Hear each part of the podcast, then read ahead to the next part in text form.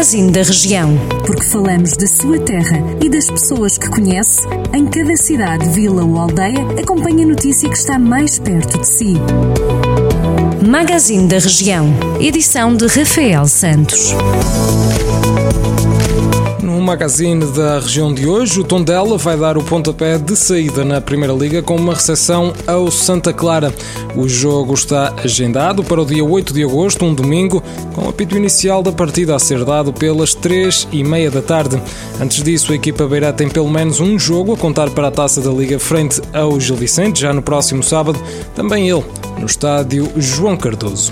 Já por Sernancelho, o presidente da Câmara, Carlos Santiago, quer que o Conselho continue a captar pessoas para viver e também investimento nos próximos anos.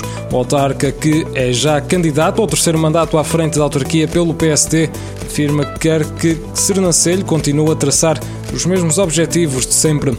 Carlos Santiago garante em declarações ao Jornal do Centro que o objetivo traçado há oito anos, quando tomou posse pela primeira vez, é para manter. Já por Tarouca, as piscinas municipais já se encontram em funcionamento e preparadas para receber os banhistas. Segundo a autarquia, a reabertura está de acordo com as normas emanadas pela Direção-Geral de Saúde, de forma a proporcionar conforto e diversão acrescida aos seus utilizadores durante o verão. As piscinas estão abertas diariamente das 10 às 7 da tarde e o valor da entrada é de 2,5€ para os adultos e de 1,5€ para crianças dos 4 aos 11 anos. O Conselho de Jurisdição Nacional do PSD validou a escolha de José Manuel Rodrigues como o candidato do partido à Câmara de Vila Nova de Paiva para as autárquicas de 26 de setembro. A decisão foi tomada depois de ter desencadeado uma polémica que envolveu a Distrital Laranja de Viseu e a Conselhia de Vila Nova de Paiva, que tinha apontado como candidato António Tavares, um nome que foi rejeitado pela Distrital, que escolheu o até há pouco tempo presidente da Assembleia Municipal eleito pelo PS em 2017.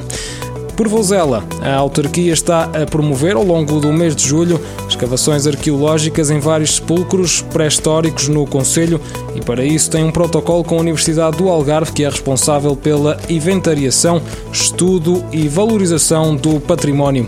Os trabalhos de campo decorrem em várias zonas, mas principalmente na vasta necrópole megalítica de Marco da Mata, na freguesia de Campia, onde estão a recolher diversos elementos sobre a sua organização espacial e a cronologia dos seus numerosos sepulcros. Estas e outras notícias à distância de um clique em jornaldocentro.pt. Jornal do Centro, a rádio que liga a região.